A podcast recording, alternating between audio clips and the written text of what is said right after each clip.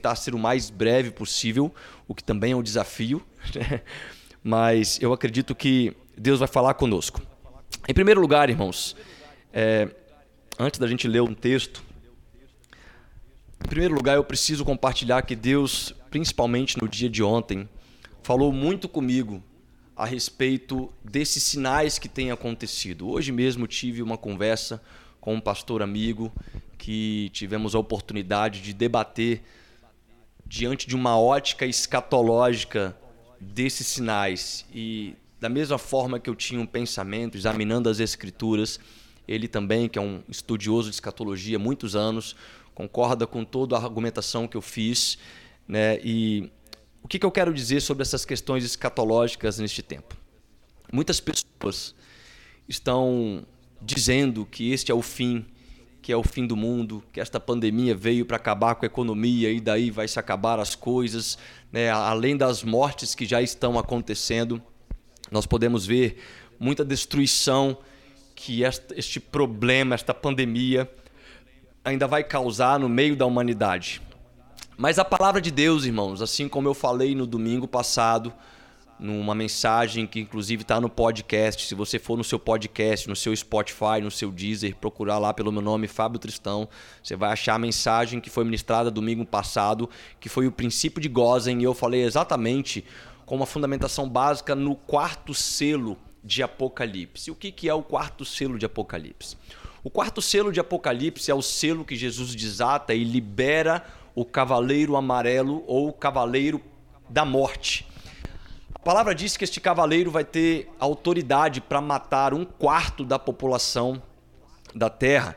E esta forma de matar as pessoas vai ser através de fome, de pestes e também de animais ferozes que estarão soltos neste tempo. Então existe uma profecia bíblica e quando a gente faz uma comparação nos dias de hoje, peste que tem matado grande parte da população mundial, a gente consegue compreender que de fato nós não estamos falando do quarto selo, da profecia que ainda vai se cumprir em Apocalipse. E isso acontece por diversos motivos. O primeiro fator, o primeiro motivo é que o quarto selo, ele segue uma linha cronológica, então seria impossível o quarto selo ser aberto antes do primeiro. Então nós ainda estamos aguardando a abertura do primeiro, do segundo, do terceiro selo e eles vão ser feitos de forma cronológica e tudo isso vai acontecer diante de um tempo de grande tribulação em meio à igreja. Então, por que, que nós estamos vivendo não somente estes problemas hoje em dia, como o coronavírus, como também nós já vivemos nos últimos 100, 120 anos, as piores fases da história da humanidade naquilo que se refere a um conteúdo de profecia escatológica. O que, que eu quero dizer com isso? Eu quero dizer que no texto de Mateus 24, Jesus ele explica aos seus discípulos e ele deixa algumas profecias, algumas questões e sinais que deveriam ser visíveis para entendermos que está chegando o fim. Dentro destes sinais, Jesus fala sobre terremotos, Jesus fala de guerras, rumores de guerras, Jesus fala de fome, Jesus fala de destruição, ele também fala de peste, mas em tudo isso ele diz: não se apavorem, porque isso é o início das dores. Então Jesus ele está falando que todas essas coisas que estão acontecendo, quando não conseguem ser equiparadas a exatamente as questões escatológicas, as profecias escatológicas, nós estamos lidando ainda com situações de leve ira de Deus sobre a humanidade. E é importante entendermos, querido, que tudo isso que nós estamos vivendo, e eu creio fielmente nisso, é, nós precisamos entender que não é uma questão de uma, de uma guerra espiritual contra o inimigo. Nós precisamos entender que a ira de Deus, ela vai ser derramada sobre a terra a própria terra começa a dar sinais de que está sendo maltratada, podemos dizer assim, pela própria humanidade. E com isso a ira de Deus, ela vai de fato se ensaiando escatologicamente. Então, se você pegar os últimos 120 anos, por exemplo, nós vamos ter é, mais terremotos nos últimos 100 anos do que nos últimos 1900 anos somados. E o que, que são isso? São sinais é, de ensaios escatológicos que têm acontecido agora com um pouco de mais intensidade. E todos esses sinais escatológicos têm se aumentado, não somente em terremotos, mas como também em outras questões. Nos últimos 100 anos, nós tivemos as duas guerras mundiais.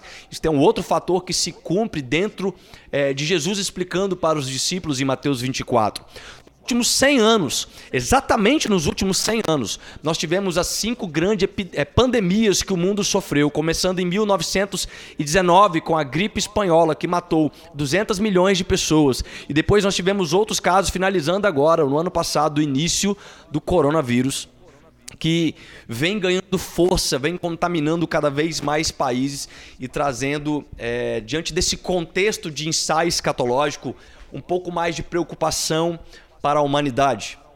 Então, por que, que isso é um, de fato um ensaio escatológico? Jesus ele compara isso em Mateus 24 ao início das dores, e ele faz uma comparação com uma mulher grávida. Você mulher que teve parto normal, sabe que não foi fácil. Além do período de expulsão da criança num parto normal, existe o início das dores. Uma mulher com parto normal, geralmente no sexto, sete mês de gravidez, ela já começa a ter ensaios de contrações involuntárias. Então ela percebe que os músculos começam a se contrair, não trazendo tanta dor, mas de forma ensaiando aquilo que vai ser o exercício muscular para o momento das contrações, expulsando então a criança da barriga. E é exatamente essa comparação que Jesus faz e explica para os seus discípulos. Ele fala: é como uma, um, um período de gravidez, aonde você tem uma intensidade mais leve, sem muita dor e com um período mais espaçado, mas de tempo em tempo este, este espaçamento ele diminui o seu período e aumenta a quantidade de dor para essa pessoa, para essa humanidade. Quando nós fazemos uma análise histórica dos últimos dois mil anos, a partir de Jesus. Nós podemos ver desde o ano 70, quando o imperador Nero taca fogo em Jerusalém, destrói o templo de Jerusalém. A partir dali, alguns ensaios escatológicos durante a humanidade começam a se repetir. Como não falar, por exemplo, o caso de Hitler perseguindo e matando milhares de judeus. Como não falar das duas guerras mundiais. Como não falar das cinco pandemias que aconteceu no mundo. Como não falar da fome que tem assolado grande parte da população mundial. E de outras doenças, de outras contaminações que acontecem, que se descobre a cura de uma e aparece outra. Isso eu estou falando principalmente que teve uma aproximação de tempo com maior intensidade de letalidade os últimos 100 anos. Então, por que que eu consigo enxergar que não tem a ver ainda com uma questão escatológica? Porque se fosse uma questão escatológica, nós estaríamos nos referindo ao quarto selo deste cavalo amarelo de Apocalipse 6 e não tem nada a ver com esta situação neste momento. Então nós precisamos entender que tudo isso que nós estamos passando, tudo isso que nós estamos vivendo nesses dias, tem um propósito de Deus não somente para a humanidade, mas também para a sua igreja, para o seu povo escolhido, para o povo que precisa ser aperfeiçoado, ser refinado, ser purificado, ser preparado para aquilo que vai acontecer em sequência dessa aproximação de tempo com maior quantidade de dores. Então, eu quero separar três pontos, e então eu vou ler alguns versículos para embasar sobre esses pontos, sobre esse entendimento. E, e, e, o primeiro ponto que eu quero destacar diante deste cenário que nós estamos vivendo é que a nossa humanidade cristã não pode dar lugar para a hostilidade. Preste bem atenção. Se você puder ter um papel e uma caneta neste momento para anotar estes pontos. Por favor, faça isso também. As referências que eu vou estar passando vai ser importante para o nosso entendimento e o nosso crescimento é, diante desta mensagem. Então, o primeiro ponto: a nossa humanidade cristã não pode dar lugar para a hostilidade. E o que, que eu quero explicar com isso? Eu quero explicar que hoje nós estamos vivendo uma catástrofe que ela tem junto com a catástrofe a possibilidade de sermos humanos ou sermos inimigos. Hostilidade vem trazer essa origem de ser inimigo, de fazer algo ruim, de ser hostil, de ser maléfico nas coisas. Então, diante desse cenário, nós precisamos considerar a nossa humanidade cristã, que precisa é, é, superar a, a, a humanidade dos fariseus, como a Bíblia vai nos ensinar. E uma das questões de humanidades que nós entendemos de, dentro deste contexto é a questão do ser. O ser humano, o ser humano, é muito mais importante da questão de o que tem o humano. Então nós vemos uma questão comparativa entre posse e ser. Na visão de Deus, na visão de Jesus para o seu povo, Jesus não olha uma questão é, de, de posse. Não, ele não olha se você tem muito dinheiro ou pouco dinheiro, muitos bens ou poucos bens. Ele olha o seu interior, ele olha o seu coração. E ele nos ensina nesse princípio de humanidade que nós temos, precisamos ter uma humanidade cristã que supera a dos fariseus, principalmente em momentos de crise, em momentos de catástrofe, como nós estamos vivendo nos dias de hoje. Estamos isolados, estamos é, prontos para receber um grande problema econômico na nossa sociedade, no nosso país, como os outros países já têm vivido. E diante deste ponto, a gente acaba considerando se aquilo que nós temos vai ser mais importante do que aquilo que nós somos, da mesma forma as pessoas que estão ao nosso redor, se a importância daquilo que elas podem nos dar é mais importante daquilo que elas são junto conosco. Então, o entendimento da nossa humanidade ele não pode dar lugar para uma hostilidade. Aonde que isso entra numa questão de economia e humanidade? Entra exatamente numa questão de um Deus que tem assolado a humanidade há muitos séculos, o Deus do dinheiro. O Deus do dinheiro tem assolado a humanidade por muitos séculos. A Bíblia vai falar sobre esse Deus. Jesus vai explicar em Mateus capítulo 6, versículo 24. E ele vai assimilar esse Deus ao Deus Mamon. Mateus 6, versículo 24 vai dizer o seguinte: Ninguém pode servir a dois senhores, porque ou há de odiar um e amar o outro, ou se dedicará a um e desprezará o outro. Não podeis servir a Deus e a Mamon. Veja que Jesus aqui explica a seriedade sobre as pessoas que colocam o ter antes do ser. O quão grave isto é para a humanidade. Pessoas que idolatram o dinheiro, a ponto que quando chega em uma crise humanitária, aonde de fato, se o Brasil realmente for entrar num colapso, o que eu acredito que infelizmente vai entrar, dinheiro não vai fazer mais tanto, tanto valor. Se você que tem muito dinheiro ficar enfermo e os leitos estiverem ocupados, não adianta liminar na justiça, não adianta você querer pagar a mais por isso, não vai ter sentido o seu dinheiro. Porque nós vamos entrar em um momento onde o ser vai estar sendo superior ao ter. E esta é, a nossa, é o nosso entendimento de, de sermos humanos em cima disso. Paulo vai dizer em 1 Timóteo, capítulo 6, versículo 10, o seguinte: Porque o amor ao dinheiro é a raiz de todos os males, e alguns nessa cobiça se desviaram da fé e atormentaram a si mesmo com muitas dores. Então, queridos, nós vemos que a Bíblia, ela vai nos mostrar de fato que muitos muitos governos que estão sofrendo com a pandemia colocaram o ter antes do ser humano. Colocaram a condição, a nossa economia vai quebrar, a gente não pode parar as empresas, não pode isolar todo mundo porque nossa economia vai sofrer um baque. E eles se preocuparam mais com ter, ao invés de se preocupar com ser. E com isso nós estamos vendo mortes e mais mortes todos os dias é, é, crescendo, principalmente em países que foram extremamente infectados e que ainda estão numa crescente, como Itália, como Espanha e agora os Estados Unidos e Brasil, que está no, começando a sua linha de ápice, onde também muitas mortes, infelizmente, vão começar a acontecer em nosso meio, porque o ter foi colocado antes do ser. Não adianta ter dinheiro se você morrer.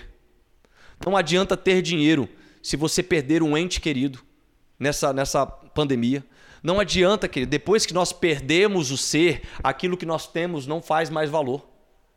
O que faz valor é o ser, é a pessoa, é o ser humano que, que nos agrega como família, como corpo de Cristo, neste propósito que estamos unidos, conforme diz Efésios 4, um só corpo, um só Deus, um só Senhor, pelo qual nós somos chamados para o mesmo propósito. Então nós precisamos ter este primeiro entendimento de não deixar a nossa humanidade cristã dar lugar para uma hostilidade, nós não podemos nos tornar inimigos. E aonde nós nos tornamos inimigos? Quando neste momento você está pensando mais nas condições financeiras do que na condição de saúde das pessoas. O simples fato de você não obedecer uma ordem do governo do Estado do Espírito Santo de se isolar, de se isolar, de ficar em casa. Você que é um profissional liberal, você que é um profissional liberal que depende da sua renda, você precisa do seu dia a dia de trabalho e você não tem o que fazer, você, infelizmente, neste momento, você está colocando o ter na frente do ser. Nós jamais nos perdoaríamos se nós soubéssemos que fomos culpados de infectar e matar 5, 10, 15, 50, 100 pessoas. Pior ainda se uma dessas pessoas forem da nossa própria família. Seria muito melhor para a gente perder mil, dez mil, cem mil reais e depois, de, ao passar desta pandemia, reconstruir isso tudo pela bênção de Deus, pela graça de Deus que vai estar sobre nós, do que a gente tentar olhar o ter antes mesmo do ser. Então, este primeiro entendimento, eu vejo que Deus vem nos falar sobre esta humanidade cristã necessária em nós. Nós precisamos valorizar o ser humano. Precisamos valorizar o ser humano independente da sua condição financeira. Precisamos ver que Deus tem um propósito para cada um de nós.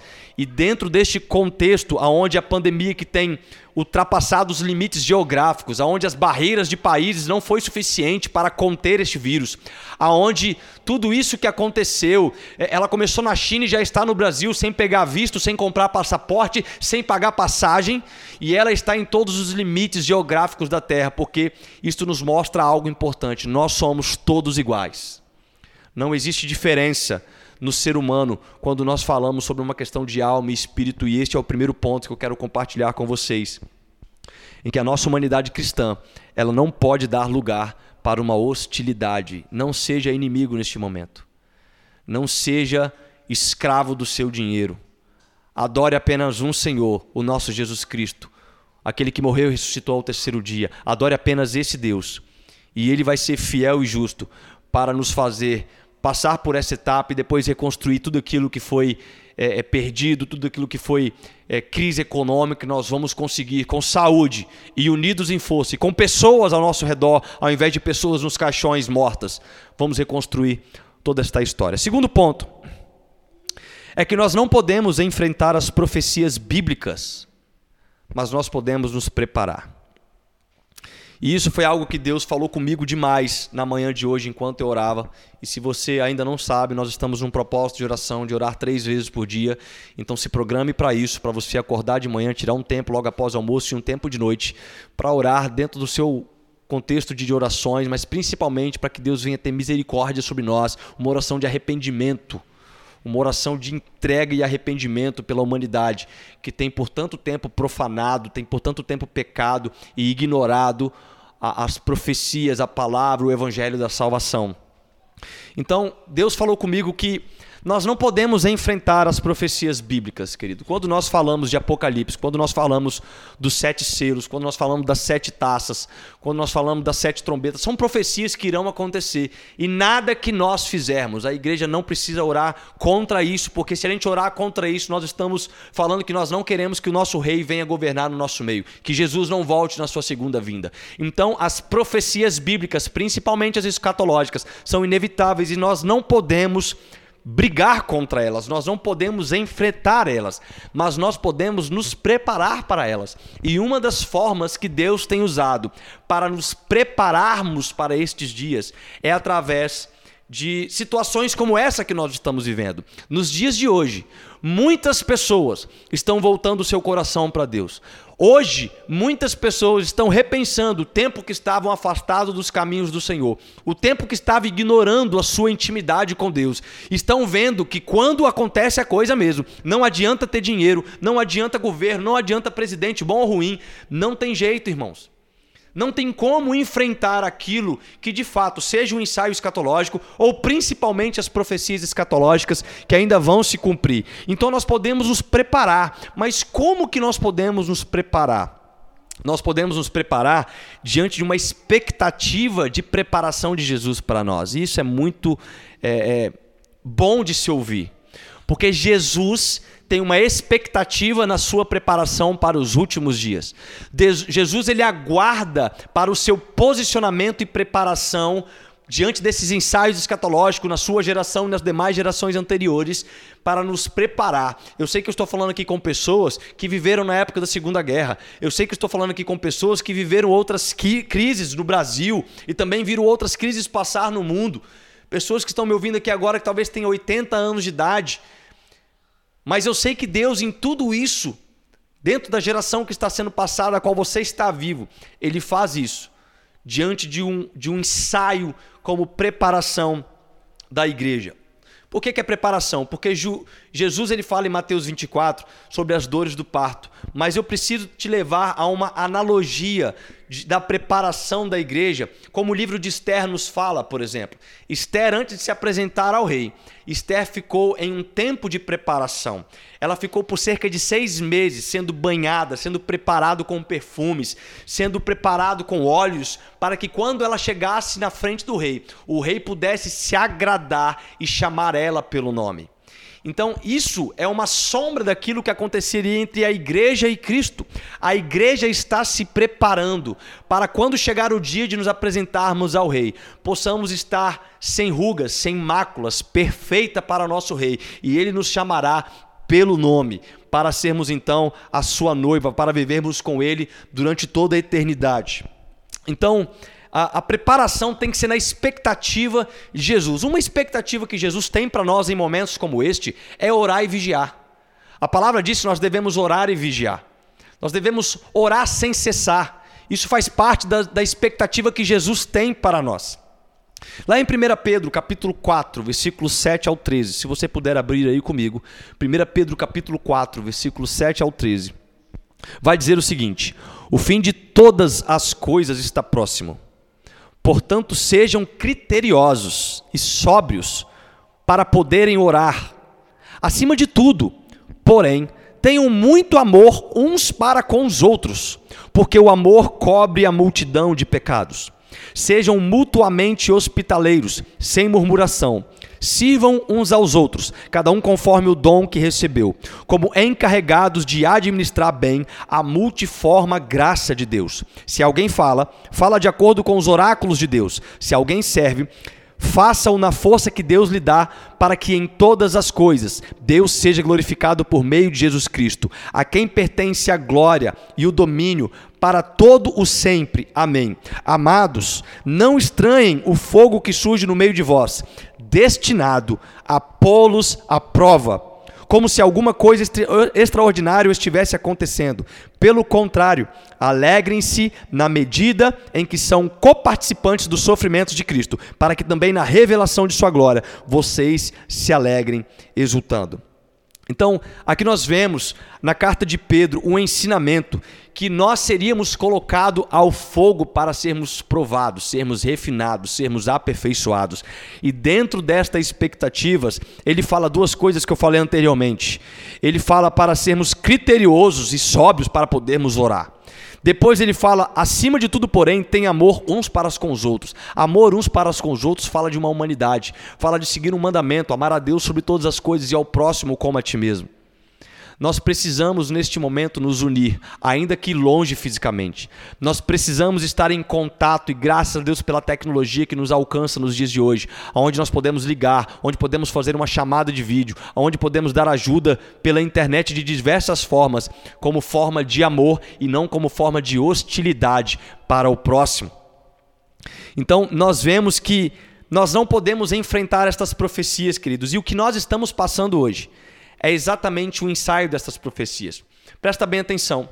Se o Brasil hoje estivesse recebendo um, um, um chamado do governo da seguinte forma: povo brasileiro, dentro de 30 dias seremos acometidos por um tornado e um terremoto de magnitude 9 e 10 na escala Richter. Então vocês têm 30 dias para preparar os seus bunkers. Criem poços na sua casa, fechem com chapas fortes para que vocês possam se esconder durante este tornado, durante este terremoto, essa tsunami.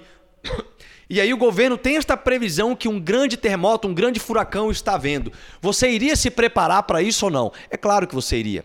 É claro que você ia pegar as suas economias, é claro que você ia pegar os seus rendimentos, é claro que você ia parar de trabalhar naquilo que você estava fazendo para se focar em uma preparação aonde poderia poupar a sua vida naquele momento.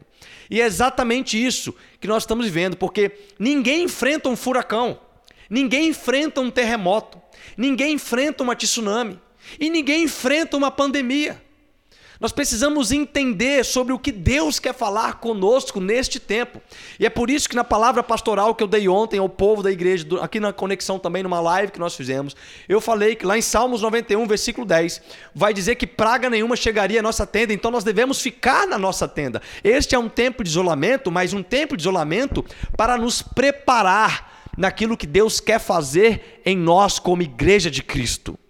Deus está lançando um pouco deste temor no meio da humanidade para chacoalhar a estrutura daqueles que estavam afastados de Deus, para chacoalhar as estruturas daqueles que estavam sem busca de intimidade com Deus. E este tempo de isolamento tem proporcionado tempo de leitura da palavra de pessoas que não liam mais a palavra, tem proporcionado tempo de oração, tem proporcionado pessoas a, a ouvir mais louvores, preocupado, porque não importa o que você tem neste momento, só importa o que você é, e você sabe que você é filho de Deus. Você sabe que você foi lavado e remido pelo sangue de Jesus. E estes sinais é também para nos alertar para uma oração de arrependimento pela nossa vida, pela humanidade. Precisamos orar com este entendimento de arrependimento nesse tempo, queridos.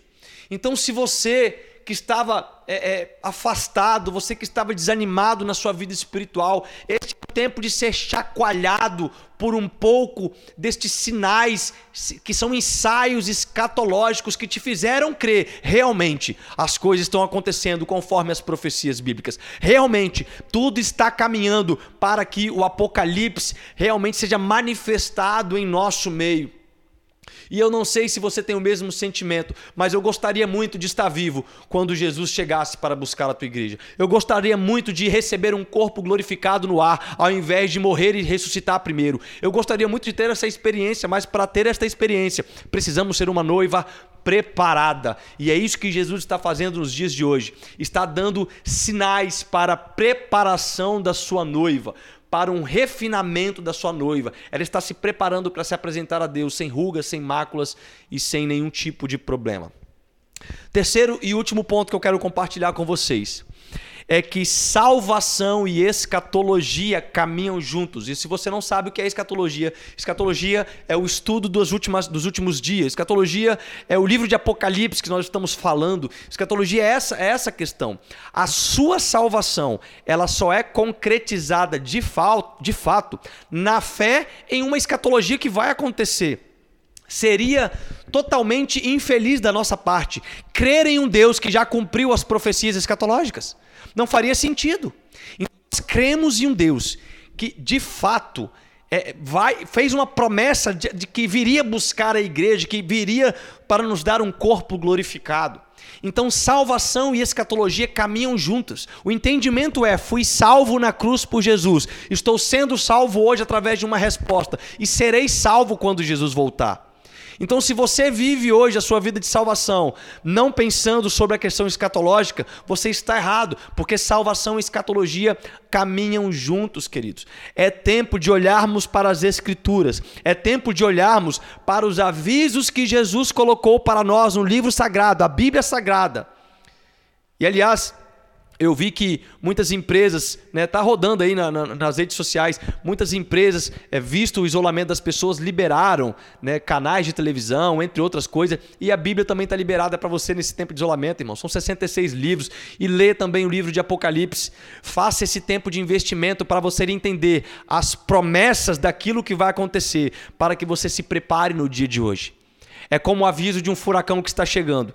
Deus está colocando promessas que vão acontecer e creia você ou não, elas são a ira de Deus, ela é infinitamente maior do que aquilo que está acontecendo no dia de hoje, como uma simples pandemia que é um, é um simples ensaio escatológico. Aonde que nós vamos nos alegrar nisso tudo? Porque a partir do momento que nós recebemos esse posicionamento de fé, a escatologia para nós não é tempo de medo, e sim tempo de alegria, porque vai ser o ápice, a concretização da nossa fé. O rei vai vir para reinar a partir de Jerusalém. O rei Jesus vai vir para buscar a tua igreja e nós não vamos temer, mesmo a todas as questões dos selos, das sete taças de ira de Deus sobre a humanidade. Estes nós seremos poupados.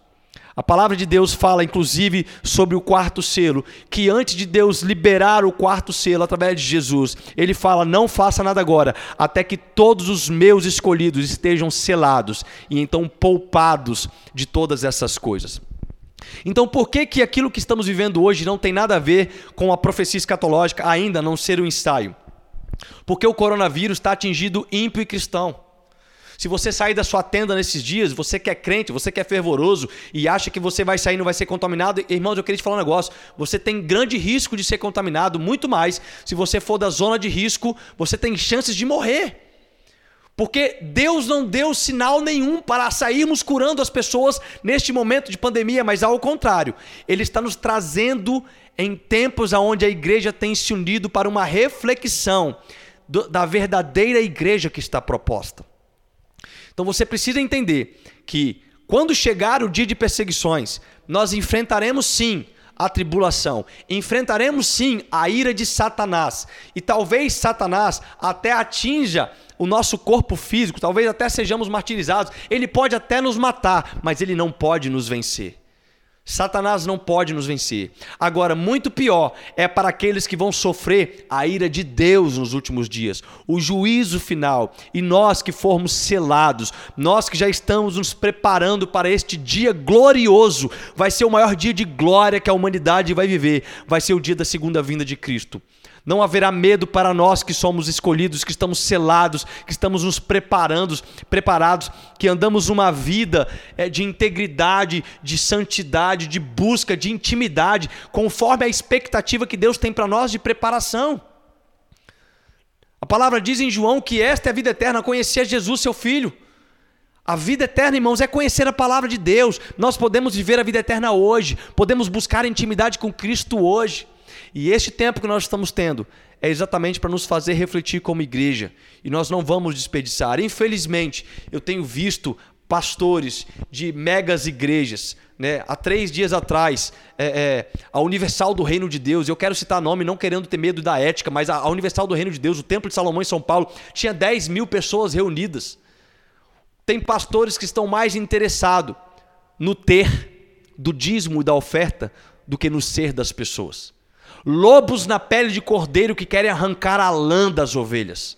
Ao invés de fazer as ovelhas como Pedro nos ensina, de cada um fazer conforme a multigraça, multiforma graça de Deus. Infelizmente, tem pastores que não têm comando de Deus, para fazer estas coisas. O próprio pastor da maior igreja do mundo, na Coreia do Sul, enviou 70 homens para a cidade de Wuhan para tentar curar os enfermos. Não curaram ninguém, voltou 70 infectados. E a igreja deles, que tem mais de 80 mil membros, foi responsável por mais de 60% da, da contaminação de coronavírus na Coreia do Sul. E aquele homem estava orando, pedindo perdão, chorando por arrependimento daquilo que ele fez, uma atitude que não foi coerente para aquilo que Deus quer para este tempo. Chegará um grande tempo de avivamento, irmãos. Chegará um tempo onde sim, nós teremos esta ordem que iremos sair curar os enfermos, um grande avivamento vai acontecer, mas eu consigo enxergar através das escrituras, através da palavra de Deus, que isto que nós estamos vivendo não é este tempo. Este é um tempo de nos interiorizarmos como igreja. Este é o tempo de nos entregarmos totalmente a Deus, aquilo que nós somos, independente daquilo que nós temos. Então não se preocupe. Eu, eu, eu não tenho preocupação nenhuma que Deus vai manter as finanças da igreja. Eu não tenho preocupação nenhuma que Deus vai levantar recursos para continuarmos pagando as nossas contas. Mas este é um tempo de pensarmos no ser e não de ser hostil, não de sermos inimigos. É buscarmos intimidade com Deus, é de andarmos nos caminhos de santidade com Deus, para entender sobre esses ensaios escatológicos que estão acontecendo. Nós não vamos adorar Mamon, nós não vamos adorar o dinheiro, nós adoramos ao Deus Jesus, nós adoramos ao único Deus, nosso único Senhor, a qual nos salvou, nos perdoou os nossos pecados e tem nos guardado e avisado sobre os sinais dos últimos dias para que nós possamos nos preparar no dia de hoje. Então, que Deus abençoe a sua vida, que Deus possa deixar essa palavra marcada no seu coração